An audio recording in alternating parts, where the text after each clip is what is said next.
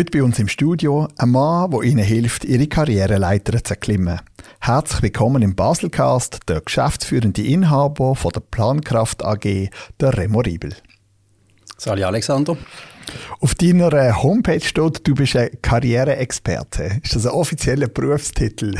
Nein, das gibt es glaube ich nicht so in dem Sinne. Was ist das, ein Karriereexperte? Was muss man da haben oder sein? Also ich denke, ähm, über meine letzten 24 Jahre, wo ich jetzt in, dem, in dieser beruflichen Tätigkeit bin, habe ich sehr viele Laufbahnbegleitungen gemacht von Leuten, die zum Beispiel aus einem Studium gekommen sind und gesagt haben, ich möchte in eine gewisse Richtung hineingehen, habe die dürfen begleiten, habe entsprechend auch immer wieder neue Berufsfelder kennengelernt. Aber auf der anderen Seite sehe ich auch immer wieder, was für Möglichkeiten, also sich, was sich ergeben durch Weiterentwi äh, Weiterbildungen zum Beispiel, aber auch, wenn man selber einen Fokus hat, in welche Richtung man will gehen. Also ich, habe, ich bin zum Experten geworden in dem Sinn, dass ich gewisse Leute auf einer gewissen Stufe gut kann begleiten und beraten, wo sie heute stehen, wo sie da wo mal eine Selbstreflexion machen, wo sie heute stehen und wo sie gerne an möchten. Eben du vielleicht sonst noch mal mit deinen eigenen Worten sagen, was bietet Plankraft genau an? Also Plankraft hat also zwei, äh, zwei ist so ein bisschen zweischneidige äh, Sache. Auf der einen Seite tun ich Unternehmungen äh, im Mandat begleiten, wenn die in der Rekrutierung sind. Also wenn sie sagen, wir brauchen dringend äh, die und die Spezialisten oder Spezialistinnen. Ähm, die tun ich dementsprechend auch begleiten, schon bereits bei der Jobausschreibung oder beim Gedanken, wo stehen wir heute, was brauchen wir ganz genau. Sind eigentlich auch alle Abteilungen und alle Abteilungsleiter dementsprechend involviert in einer so einer Rekrutierung dass man bereits eigentlich an der Wurzel richtig anfängt, die Leute zu suchen. Ähm, dann gehe ich auf den Markt, ich schaue, ob ich bereits in meinem Netzwerk Leute habe, die könnten interessiert, könnten interessiert sein an deren Unternehmung, aber auch an deren Aufgabe. Zum anderen bin ich aber eigentlich, und das ist, sagen mal, das ist schwerlastiger, die Seite, sind die Personen, die sich gerne möchten weiterentwickeln in ihrer beruflichen Laufbahn oder die einfach nur einen Stellenwechsel haben wollen. Das kann aber auch sein, dass sie einen Lokalitätswechsel haben, wenn sie eine neue Freundin haben in Bern und von Zürich nach Bern wollen wechseln und keinen Kontakt haben dort, dass ich ihnen auf dem Markt suchen was sie brauchen oder was sie sich wünschen. Und da höre ich immer wieder, Remo, was, was bringt das für einen Mehrwert? Ich meine, das ist so, wenn wir eine Arbeitslosigkeit haben von drei oder vier Prozent, wo ein Haufen Leute auf der Stellensuche sind, dann braucht es die vielleicht, aber wir haben eine Arbeitslosenquote von zwei Prozent, die stagnierend ist seit ein paar Jahren. Da braucht es doch die nicht. Da macht doch ein Architekt oder ein Bauingenieur ein, ein Telefon und dann hat er einen Job. Der Mehrwert ist aber dort in dem Sinn, die meisten Leute aufgrund von der Vollbeschäftigung sind in einer, sind in einer, äh, sind in einer äh, Anstellung, also sind in einem unkündigten Arbeitsverhältnis. Die haben auf der einen Seite vielleicht gar keine Zeit zum selber recherchieren. Aber der andere Teil ist natürlich, sie möchten anonym bleiben. Sie möchten nicht wissen, sie möchten nicht unbedingt an die große Glocke hängen, dass sie sich vielleicht möchten verändern und dass sie offen sind, zu neuen Job Jobangeboten zu prüfen. Und dann komme ich ins Spiel und kann natürlich mit der Anonymität, aber mit ihren Expertisen auf dem Markt suchen, was sie dementsprechend, was sie sich wünschen. Wenn man auch so ein bisschen schaut, was bei dir im Moment ausgeschrieben ist, sind es Ingenieure oder Projektleiter, Hochbau, Anwälte, äh, kann man schon sagen, es geht schon um, um, um Führungskräfte bei dir.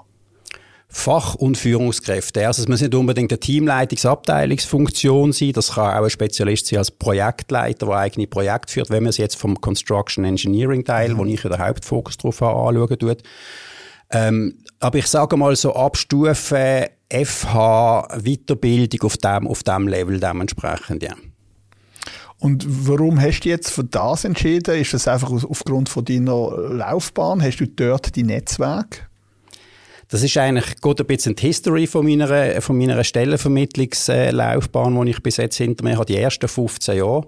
Das hat angefangen, indem dass ich bei einem grossen Vermittler war, wo wir temporär und Festanstellungen vermittelt haben. Ich habe mich dort allerdings mehr auf den Bereich Stellenvermittlung für Festangestellte konzentriert und mhm. dort sind die kaufmännischen Berufe sind im Vordergrund gewesen. Und das sind wirklich auch Sachbearbeiter gewesen, das sind aber zum Teil auch temporäre Jobs gewesen. Kann auch sein, dass es geheißen hat, wir brauchen für vier Wochen jemanden im Sekretariat oder so. Und dort ist es eigentlich nachher weitergegangen, indem dass ich äh, mich entschieden habe mit drei Kollegen, Kolleginnen äh, von der alten Firma, dass wir eine eigene Firma gegründet haben. Das war in 2016. Gewesen. Was war dort der Auslöser? Gewesen? Hast du das Gen schon immer in dir drin gehabt, mal selbstständig zu sein? Richtig, ja. Also ich hatte eigentlich das Glück gehabt, dass ich in allen meinen Jobs vorher schon bereits immer sehr viel Verantwortung gekriegt habe.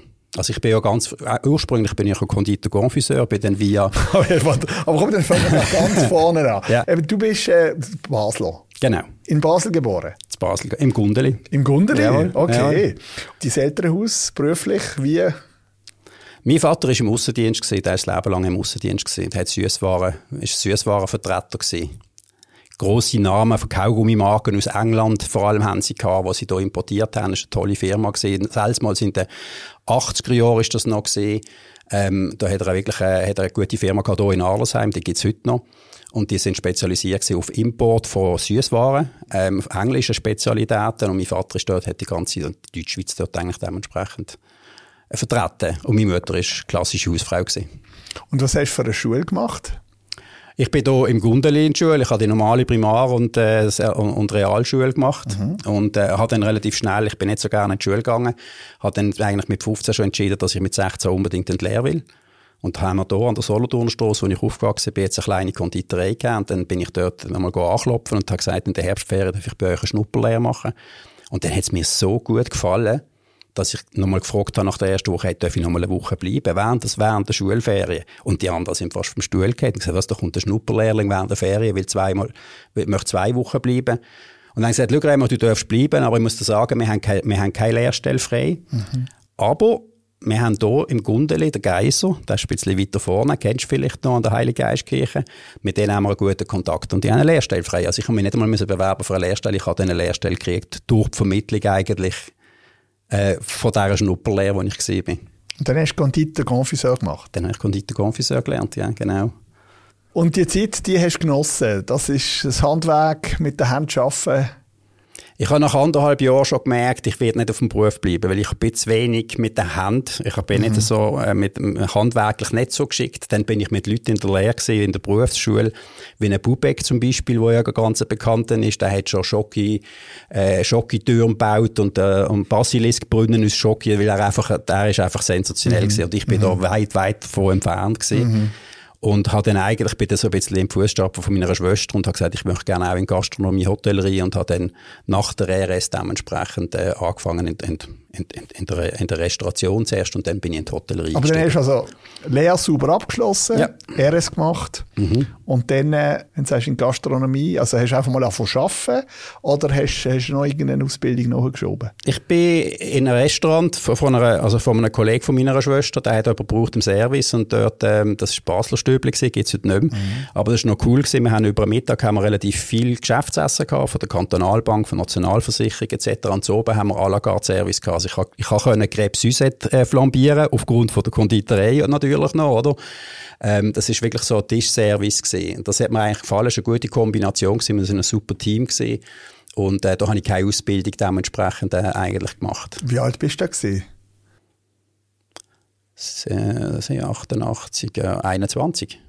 Hast du jetzt schon ein bisschen gemerkt mit den Leuten Netzwerken, dass das wichtig ist, wenn du deine Gäste beobachtet hast? Hast du auch mal mit einem Ohr zugelost?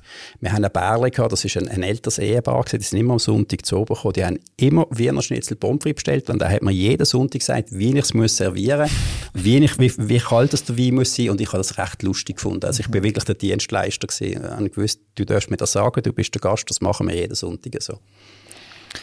Was ich bei dir sehe, ist, dass du ähm, nachher beim Möwenpick Hotel geschafft hast. Ich wollte eigentlich ursprünglich noch zu der Swissair wollen, weil ich einen Kollegen bei mir hatte in der Clique, der, der ist, glaube der erste männliche Flight Attendant gewesen bei der Swissair und das wollte ich auch wollen. Äh, bin dann noch, ich bin dann noch zwischendurch Englisch, Französisch und Spanisch lernen. Mhm. Habe das Glück gehabt, dass ich jeweils die Zeit aus, raus, raus, rausnehmen um die Sprache lernen. Bin dann aber bei der Swissair nicht angekommen. Zum Glück, zum, würde ich jetzt sagen. Mhm. Und bin dann in die Hotellerie gegangen. Das ist so gewesen, ich bin hier im Hotel Metropol, das ist, ähm, das hat, ist gerade neben dem Euler, ist ein kleines Hotel gewesen.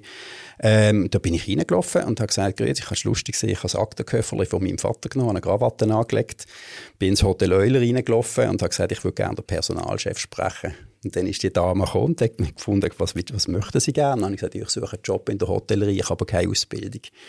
Und dann haben wir so ein gutes Gespräch gehabt, dass sie mir gesagt hat, wir haben im September eine Praktikumsstelle frei. So habe ich eigentlich die Hotellerie von der Pike aufgelernt, ohne dass ich in der Schule gewesen wäre, in dem Sinn. Also, ich habe wirklich vom Portier nachher bis zum Rezeptionist und Chef der Rezeption nachher im Prinzip können so meine Laufbahn in der, in der Hotellerie planen und machen. Und woher hast du das Selbstbewusstsein genommen? Das frage ich mich heute auch, ganz ehrlich gesagt. Also bist du überzeugt gewesen, ich bekomme den Job oder hast du gesagt, probier es einfach mal, es ist mir egal, wenn es auch nicht klappt? Ich habe gedacht, ich habe keine Ausbildung, ich habe vom, auf, auf dem Papier nicht viel auszuweisen und dann habe ich das Gefühl gehabt, oder ich bin nicht selbstsicher gewesen, aber ich habe das Gefühl, ich bin gut angekommen in der, in der Restauration, im Service mhm. und habe das eigentlich genutzt, indem ich dann direkt auf die Leute zugegangen bin. Das kann natürlich auch nicht jeder. Ist vielleicht auch so ein bisschen der Grundstein von dort, wo ich heute bin. Das ist das, was du eingangs ja auch gesagt hast. Ich habe das Gefühl, das ist schon auch so ein bisschen ein, ein, ein Treppchen mhm. zu, zu, der Selbstsicherheit. Wie kann, ich, wie, wie kann ich etwas erreichen mit der Persönlichkeit? Aber du hast eigentlich immer, wenn du dir ein Ziel gesetzt hast, hast du es wie erreicht. Du hast gesagt, ich will dort arbeiten und dann hast du so lange gemacht, bis du hast können, irgendwo anfangen ich, ich bin immer wieder dankbar, ich denke immer dankbar zurück, dass das so ist. Mhm. Ich, habe, ich sage jetzt mal so, Anfangs 90er Jahre, Mitte 80er, 90er Jahre, hat's, ist so der Boom von den, von den Spediteuren, die die Möglichkeit hatten, nach Amerika zu arbeiten. Dann sind die Banker nachgekommen. Und ich habe ein paar Kollegen in meinem Kreis gehabt, die das geschafft haben. Und ich habe immer gesagt, ich will auch mal auf USA arbeiten. Und auch dieser Schritt hat sich dann irgendwie ergeben. Drei, drei Länder, drei Sprachen. Wie, wie hast du das gemacht? Ist das privat gewesen, oder bist du arbeiten oder bist du einfach über und hast wieder einen Job gesucht? Es ist beim, beim USA-Aufenthalt, was, was du gesagt hast, Möwenpick, das ist dann nach der Hotel Basel. Ich bin ja lange der, im Hotel Basel, gewesen, mhm. sechs Jahre lang. Ähm, ich habe immer gesagt, ich will auf USA arbeiten. Und kontinuierlich später und immer wieder die Hotellerie, es gibt also eine Hotellerie-Zeitschrift auf der letzten Seite immer, immer äh, ins Rat vom Ausland auch. Und dann habe ich einmal gesehen, dass Möwenpick jemand sucht für, für USA, Kanada und USA. Und dann habe ich mich beworben und etwa drei Wochen später läutet mir jemand an und sagt, ciao Emma, das ist der Thomas. Und ich so, Sali Thomas, welcher Thomas denn? Dann sagt er, der Thomas Storch. Dann habe ich gesagt, du, der, der Name sagt mir etwas, wo kennen wir uns her? Dann hat gesagt, ich bin mal der Vizedirektor im Hotel Euler, magst du dich erinnern? Und ich so, ah ja, stimmt ja. Und er ist vom Hotel Euler ins Möwenpick am Marktplatz und dann hat er mir angeschaut und gesagt, du hast dich bei mir beworben. Und ich habe gesagt, was, ich habe bei dir beworben, weiss, ich weiss von nichts. Und gesagt, doch, du hast dich doch in Amerika beworben. Ich bin schon seit drei Jahren da und ich, ich werde der Mr. USA werden, weil wir sind im Moment noch in Kanada, aber ich werde USA unter mir haben und ich suche noch Leute. Und dann haben wir uns getroffen und ich glaube, vier Monate später habe ich bei ihm angefangen. Ab wann ist der Punkt gekommen, wo man nicht mehr gefragt hat, ob du eine Ausbildung hast, sondern einfach auf das geschaut hat, was du gemacht hast? Das ist immer so gewesen bei mir. Wirklich immer so gewesen. Es hat wirklich ich kann vielleicht auch so, ich tue vielleicht auch meine Ziele so setzen, dass sie erreichbar sind. Also ich will jetzt nicht der Doktor viel werden, wenn ich nicht der Doktor viel bin. Wenn ich weiß, okay, dort kann ich, kann ich meinem Unternehmen einen Mehrwert bringen, dort haben die ja etwas von mir, dann habe ich auch gute Möglichkeiten, so hat es sich ergeben. Aber ganz ehrlich gesagt, es hat bei der, es hat bei der Schnupperlehre zu der Lehrstelle angefangen, dann in die Restauration durch meine Schwester. Mhm. Und nachher schlussendlich durch den Auftritt, den ich hatte im Hotel Euler, wo ich nachher in die Hotellerie gekommen bin, wo in der salzmaligen Kaspar Emanns Gruppe war. Die haben unter anderem noch das Hotel, äh, das Hotel, äh, jetzt muss ich überlegen, an der Bahnhofstrasse in Zürich, Hotel Gotthard. Und die haben mich dann weitervermittelt ins Hotel Basel Salzmann. Ich habe mich eigentlich selten müssen bewerben. Es hat sich immer irgendwie mhm. ergeben. Wie du gut geschafft hast. Und Möwenpick, ähm, Toronto, Montreal, Boston, mhm. wie lange bist du jeweils gesehen? Also die ersten drei Monate in Toronto, weil Toronto hat es schon seit über zehn Jahren gegeben. Dort habe ich so ein bisschen meine Stage gemacht, um wieder mhm. drin reinzukommen. Ähm, dann haben wir eine Montreal-Eröffnung gemacht. Dann sind wir drei Monate in Montreal gesehen. Dort haben wir die Voreröffnung gemacht. Also man muss sich das vorstellen, dass das Restaurant immer noch im Bau war. Und das sind Restaurationen im, etwa mit 1000 Sitzplätzen. Also, sie sind mhm. relativ groß. Mhm. Dann haben wir die Vorbereitung gemacht zu der Eröffnung. Wir haben die Leute müssen suchen, die Leute geschult. Ähm, und dann sind wir auf Boston, dann haben wir das Gleiche nochmal gemacht und dort bin ich dann zweieinhalb Jahre gewesen. Jetzt hast du natürlich Erfahrung gehabt mit dem Schweizer Markt, mit den Schweizer Angestellten. Wie ist es denn im Ausland? Ich meine, andere Länder, andere Kulturen, andere Sitten, andere Arbeitsgesetze. Wie hast du dort reingekämpft? Einmal mehr People Business. Es ist so wichtig, People Business zu haben. Also wenn du die Leute, wenn du die Leute richtig kannst führen, dann kannst du sie in eine Sphäre hineinbringen, was sie sich vorher nicht gedacht haben. Ich habe ganz am Anfang jemanden, rekrutiert, das war ein Brasilianer. Gewesen. Und ich habe ja drei Stationen gehabt, also ich rund etwa 25 Mitarbeiter gebraucht. Und er, ähm, er hat sich unglaublich, er hat sich unglaublich eingesetzt. Und ist dann schnell mein Stellvertreter geworden, also sehr, sehr schnell geworden. Und er hat mir auch immer die Leute, hat immer die Leute gebraucht. Er hat das Netzwerk gehabt in seine brasilianische Community, also ich praktisch nur Brasilianer bei mir gehabt. Und wie fest kannst du ein Schweizer Konzept im Ausland einfach eins zu eins umsetzen? Oder musst du dann auch ein bisschen Rücksicht nehmen auf die lokalen Gegebenheiten? Also das Marshall-Konzept ist in, äh, in, in USA wie in Kanada ein sehr grosser Erfolg von Anfang an, weil man in dieser Zeit das Live-Cooking noch nicht so kennt. Mhm. Heute kennt man das natürlich überall. Mhm. Heute ist das Restaurant offen, man kann in die Küche hineinschauen. Aber vor allem die, die, Amerikaner sind ausgeflippt. Also wenn die gesehen haben, dass du, wie, wie, du, wie du von Anfang an für ihre Waffles den Teig machst oder die Rösti, wir haben, wir haben Schweizer, wir haben natürlich Schweizer Rezepte auch gehabt, logischerweise, die sie natürlich super gefunden mhm. haben. Das haben sie genial gefunden. Also ich übertreibe nicht, wir haben manchmal Line-Ups Line von einer Stunde, anderthalb Stunden, dass die Leute in ein Selbstbedienungsrestaurant gekommen sind. Das tönt nach Erfolg. Wie ist es denn weitergegangen? Das muss ja dann wieder irgendwie äh, bemerkt worden sein und irgendein neues Türchen muss aufgegangen sein. Oder bist du, hast du ein neues Türchen gesucht? Das Türchen ist eher zugegangen und zwar mit der Arbeitsbewilligung und der Aufenthaltsbewilligung. Also ich habe dann nach zwei Jahren, nach zweieinhalb Jahren keine, äh, keine Aufenthaltsbewilligung mehr bekommen für die USA, hat wieder zurück müssen nach Kanada, weil ich bin eigentlich in Kanada angestellt und entsendet für die USA. Mhm. Habe gefunden, ja, jetzt, erstens mal ist es eine finanzielle Sache gewesen, ich hätte alles selber müssen zahlen für die Relocation. Aber hättest du das, ist das nicht so, dass wenn du einen Arbeitgeber hast, der dort schafft, dass die das für dich besorgen? Musst du das selber schauen? Nein, das hat mir schon, das hat schon Möwenpick für mich gemacht. Aber ähm, auch dort hat es einfach geheißen, ich bin zu wenig wichtig in meiner Funktion als dass man mir jetzt eine Arbeitsbewilligung geben und eine, eine, eine, eine, eine unbeschränkte Arbeitsbewilligung. Ja. Und dann, wie bist du denn schlussendlich in, in, ins HR reingekommen? Ich bin dann zurückgekommen von, oder wir sind zurückgekommen von USA, dann habe ich Stelle gesucht, bin das allererste Mal mit einem Stellenvermittler in Verbindung gekommen, bin zu dieser Firma gegangen, wo ich angestellt worden bin. Ist für mich natürlich mit knapp, was ich gesagt etwa 48, habe ich gefunden, das ist eigentlich meine Chance jetzt, das einmal zu machen. Ähm, habe dann das dementsprechend angenommen und dann haben wir die Firma gegründet in Zürich. Ich bin hier in Basel gewesen, und dann habe ich mir jetzt ein neues Gesicht müssen geben. Kommt jetzt vielleicht einfach der Punkt, wo man sich im Construction Engineering Bereich gelandet mhm. bin, weil meine anderen Kolleginnen und Kollegen ähm, haben schon gewisse Berufsfelder abdeckt gehabt, wo ich auch früher schon gemacht habe. Hat es Überlappungen gegeben und gesagt, ich probiere Construction Engineering. Und ähm, bin dann, wie die, ich sage jetzt mal, wie die Jungfrau zum Kind gekommen, also mit einem super großen Auftrag äh, dass sich eine Firma bei mir gemeldet hat, die gesagt hat, wir brauchen zwei Spezialisten, wir brauchen einen Flughafenexperten, also jemanden, der Flughafen kann bauen kann, und wir brauchen einen Spitalbauspezialist. Und so hat sich der Stein ins Rollen gebracht und dann äh, seitdem bin ich eigentlich jetzt verankert in dem, in dem Business, in dieser Branche. Hin. Personalvermittlung im, im klassischen Sinn, da gibt es ja viele Firmen. Mhm. Du schreibst auch in deinem Blog, nennen sie mich altgebacken. Mhm. Bezieht sich das auf irgendeine Arbeitsweise? Oder wie kommst du auf so eine Aussage? Ähm, ich probiere natürlich auch immer, wenn ich noch immer, wenn ich einen Artikel publiziere etc., dass ich jetzt Aufmerksamkeit mhm. kriege. Mhm. Das ist, ich glaube, also das ist auch einer von den Artikeln gewesen, wo, wo, wo sehr viele Leute gelesen haben. Aufgrund höchstwahrscheinlich eben auch vom nennen sie mich altgebacken oder altbacken. Nein, bei mir ist es eher so, ähm, ich probiere, äh, oder das ist eigentlich mein, mein, mein Leitfaden, ich will den persönlichen Austausch mit, mit meinen Kontakten haben. Sei das jetzt jemand, der über mich eine neue Stelle sucht oder sei das Unternehmungen, die mir einen Auftrag geben. Ähm, und ich nutze die digitalen Medien als, als Mittel, als extrem gutes Hilfsmittel. Aber es geht bei mir, ich tue niemals empfehlen, weder eine Firma noch einen, noch einen Kontakt, den ich nicht persönlich kennengelernt habe. Und das ist für mich, das ist für mich eigentlich so, ich sage es altbacken, weil es, ich sehe immer wieder eben Leute, die vom Markt kommen, die sagen, ja, jetzt haben wir das digitalisiert, das ist der Gamechanger in der Personalvermittlungsbranche, nur weil sie irgendein Tool haben, eine Software haben schlussendlich steht der Mensch dahinter.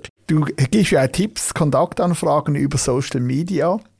Also LinkedIn ist für mich so so. Ich bin 95, 98 Prozent mache ich, mache ich im LinkedIn. Für die erste Kontaktaufnahme. Für die Kontaktpflege von Leuten, die mich noch nicht kennengelernt haben oder die ich noch nicht kennengelernt habe. Ich habe jetzt lustigerweise auch wieder diese Woche hat mir jemand geschrieben, wir sind jetzt seit acht Jahren bei LinkedIn vernetzt. Ich habe ihm immer wieder Informationen geschickt, er hat sich noch nie gemeldet und heute ist der Zeitpunkt, weil er möchte eigentlich einen neuen Schritt gehen oder einen neuen Weg gehen. Und das ist der Klassiker. Und von dem her ist für mich LinkedIn das, das Medium schlechthin. Tust du Leute einfach anschreiben, die interessant sind, jetzt ohne Hintergedanken, sondern einfach mal einen Kontakt herstellen. Weil was mich wirklich nervt, ist, dass ich zuerst so finde, ja, so gut, komm. Und dann klickst du drauf und dann hast du eine Viertelstunde später hast du die ersten äh, für irgendwelche komischen Sachen. Dann denke ich immer, das Verlinken und gerade wenn du etwas verkaufen, ist dann schon ein Unterschied. Ja, ich glaube, das ist die Kunst, Kontakt, aufz Kontakt aufzunehmen, Kontakt so zu pflegen, zu wissen, wie, äh, was, was wollen die Leute, was wollen mhm. sie genau nicht.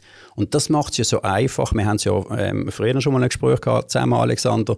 Ähm, was hat Vorurteile? Es hat eine, meine Branche hat extrem viel Vorurteile und die kann ich natürlich nutzen, indem dass ich weiß, was alles falsch gemacht wird. Mhm. Aber es geht vielleicht auch dort darauf zurück, dass ich mich nicht als Verkäufer sehe. Ich sehe mich auch nicht als Headhunter. Wir sagen natürlich, ich, ich kann mir selber nicht beschreiben, was ich bin. Ich mache zwar Headhunting, wenn ich eine Rekrutierungskampagne habe. Ich tue Netzwerke. Zusammen genau. oder die genau. richtigen, entweder bringst du Firmen zu Leute oder Leute zu Firmen. Genau.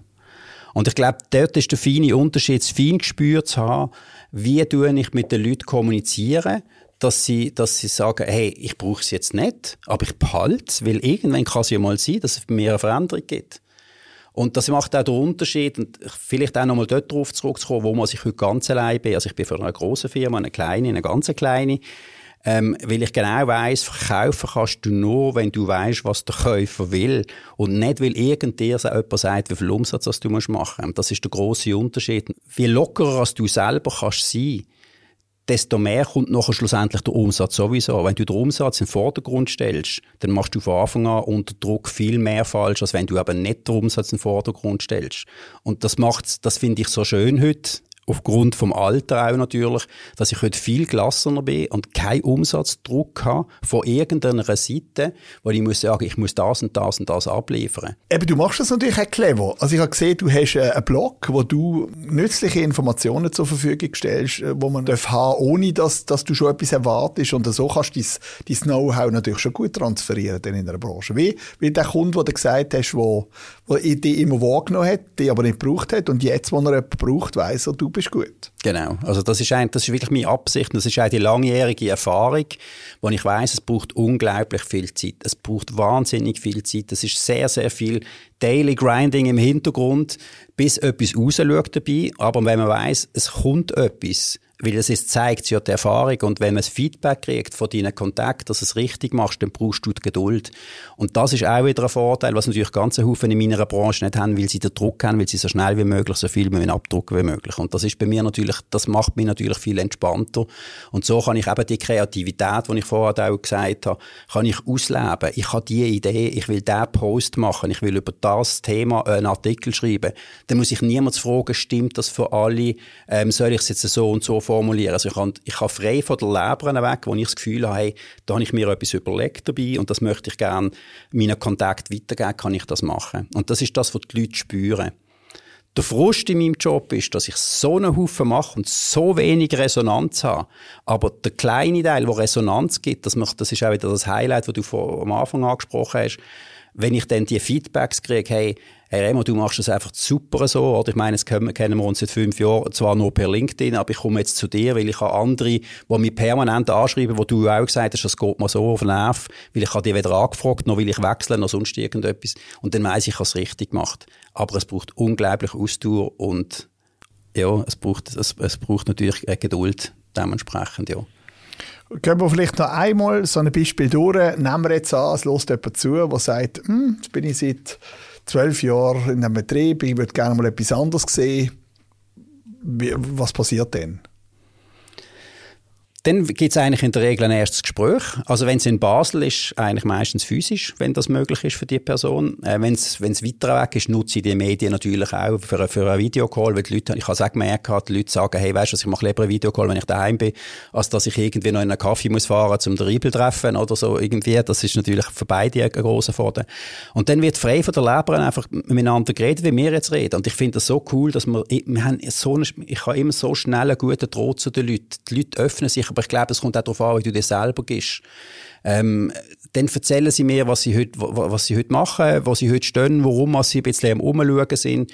Und dann tun wir eine Strategie aus, ausarbeiten, wie wir wollen vorgehen Und dann werden mir in der Regel die Unterlagen zugeschickt, damit ich mir noch besser ins Dossier einlesen kann, damit ich kann Fragen, äh, gewisse Fragen stellen kann, in welchem Projekt hast du geschafft, was hast du für einen Verantwortungsbereich gehabt, warum möchtest du gerne das und das machen und was sind deine Rahmenbedingungen, was ist für dich wichtig. Und dann kann ich diesen Personen dementsprechend sagen, ich habe die und die Unternehmungen, die ich kenne, die dich könnten wo man eben nicht auf dem Radar hat, wo aber top, top Projekt äh, gestalten und äh, ausführen. Ähm, Und dann helfe ich ihnen dementsprechend auf dem Markt das so zu suchen.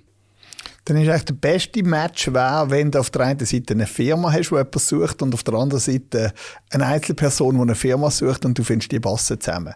Wie viel Prozent ist das, und wie viel Prozent musst du dann trotzdem den Markt anschauen, um etwas zu suchen?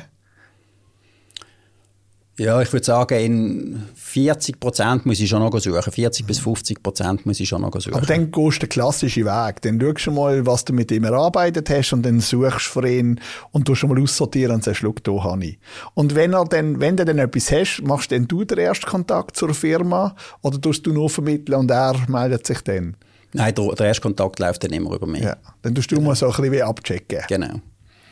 Wo geht die Branche? Du bist jetzt schon so lange dabei. Wie hat sie sich verändert? Ähm, wo stehen wir heute? Ich meine, Fachkräftemangel ist ein Riesenthema. Und wo geht es noch? Also ich denke, auf dem Niveau, wo ich Vermittlungen machen kann, ist es schon so, dass es äh, als wie mehr Leute braucht, die Empfehlungen geben. Also ich denke, ich bin im, in der richtigen Nische, dass ich die nächsten paar Jahre hier noch meinen Platz darf finden Aber dann kannst du eigentlich sagen, die Branche ist krisensicher im Moment. Du lebst echt von der Krise. Wie weniger Leute jemanden finden, desto mehr brauche ich dich. Das ist so. Also ich habe natürlich beide Sachen mitgekriegt. Ich habe natürlich im 2008 die ganze Finanzkrise mitgekriegt und die ganzen Rezessionen, die wir hier noch dementsprechend noch hatten ähm, wo, ja, was geheißen hat, wir haben einen Haufen Entlassungen, wir haben 4,5 bis 5 Prozent Arbeitslosigkeit gehabt, dort haben wir einen Haufen qualifizierte Dossier auf den Tisch, Leute gehabt, Dossier auf den Tisch gehabt, wo wir dann einfach nie einen untergebracht haben und niemanden gefunden haben. Heute geht es in die andere Richtung, aber heute ich lebe diese Situation natürlich mehr für mich, weil das Gold sind meine Kontakte, die ich habe, mhm. wo ich darf, wo ich darf dementsprechend Unternehmungen suchen für sie, die sagen, jetzt mache ich den Schritt aus dieser Anstellung in eine andere. Noch zum Schluss einen kleinen Abstecher in dein Privatleben. Du hast vorher gesagt, äh, Fasnacht. Mhm. Irgendetwas, irgendwo hast du mal das Wort benutzt? Oder wo, wo bist du? Bei wem bist du? Was machst du? Also ich bin mal ursprünglich in der Gundeli-Clique aufgewachsen, wenn ich alles im Gundeli gemacht habe. Ja, ich merke, du bist da also verwurzelt. genau.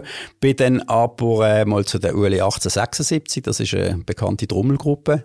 Und da haben wir uns dann aber so vor zwölf Jahren, glaube ich, haben wir einen kleinen Kern, haben sich uns, haben sich daraus rausgelöst. So aus der klassischen Geschichte, ähm, Altersgenerationskonflikt, die einen mögen nicht, wenn nicht so, und die Jungen wollen noch ein bisschen etwas und so. Tradition. Und dann haben wir uns dort losgelöst. Man nennt uns Hörnli, äh, wir haben allerdings keinen Namen. Wir haben uns auf die Fahne geschrieben, wir haben keinen Namen. Was machst du, wenn du nicht am Arbeiten bist? Wenn wir am Trommeln und am Schlagzeug spielen, ich habe mir vor vier Jahren einen Traum erfüllt, also nicht einen Traum erfüllt, sondern eigentlich mal selber mal den Finger rausgenommen, wenn man so darf sagen, zum sagen, so, und jetzt mach das. Mhm. Seit 30 Jahren will ich gerne Schlagzeug spielen und habe vor, vor vier Jahren angefangen, selber Schlagzeug zu spielen, da bin ich intensiv dran. Ähm, aber nur für dich, nur zum nur, Lehren? Nur für mich, ich bin im Keller. Ohne Band? Und, ohne Band, ich habe Kopfhörer Ich habe, heute, das ist wieder Digitalisierung, oder? Heute kannst du natürlich, heute kannst du natürlich sehr viel selber beibringen. Yeah. Und äh, das, äh, das macht recht viel Spaß. Braucht Disziplin gehört dazu zum Ausdauertraining, das ich für meinen Job auch brauche. Und eben auch für Disziplin, aber dir deine Pläne schmieden, damit du deine Ziele kannst erreichen Und ob ich dann mal in einer Band spiele, jetzt bin ich 56, vielleicht, äh, vielleicht holt mir mal jemand zum Keller raus. Also ich würde sagen, nutzt doch, nutzt doch das unglaublich offene Mikrofon hier, zum kannst du einen Aufruf machen. Ich nehme jetzt mal, ich nehme jetzt mal Kollegen, meine Trommelkollegen haben mir Schlagzeugstunden geschenkt auf den Geburtstag. Ich yeah. gehe jetzt mal aus dem Keller raus, gehe in einen anderen Keller, aber mit einem richtigen Schlagzeuglehrer, also mit einem physischen Schlagzeuglehrer. Wenn du zulässt, von 0 bis 10, wo würdest du dich schon, wo würdest du dich? Das ist schwierig zu sagen. Drei. okay, also gut. Also gut. also ich glaube nicht, dass man mich gerade in eine Band aufnehmen kann. Ja, aber das ist ja. auch da, das ist ein Weg, wo man, ja, wo man zusammen ja, gehen auf jeden Fall. Aber es ist ein guter, äh, guter Moment zum Abschalten. Sehr, sehr, sehr schön. Also, du, ich danke dir für den Blick hinter die Kulissen. Ich glaube, die Branche wird noch viel erleben in den nächsten Jahren. Und äh, du wirst dran sein und uns hoffentlich berichten, wie es weitergeht. Sehr gern. Herzlichen Dank für die Einladung. Danke schon vielmals. Das ist der Remo Riebel, der geschäftsführende Inhaber von der Plankraft AG. Der Baselcast, produziert von fadeout.ch.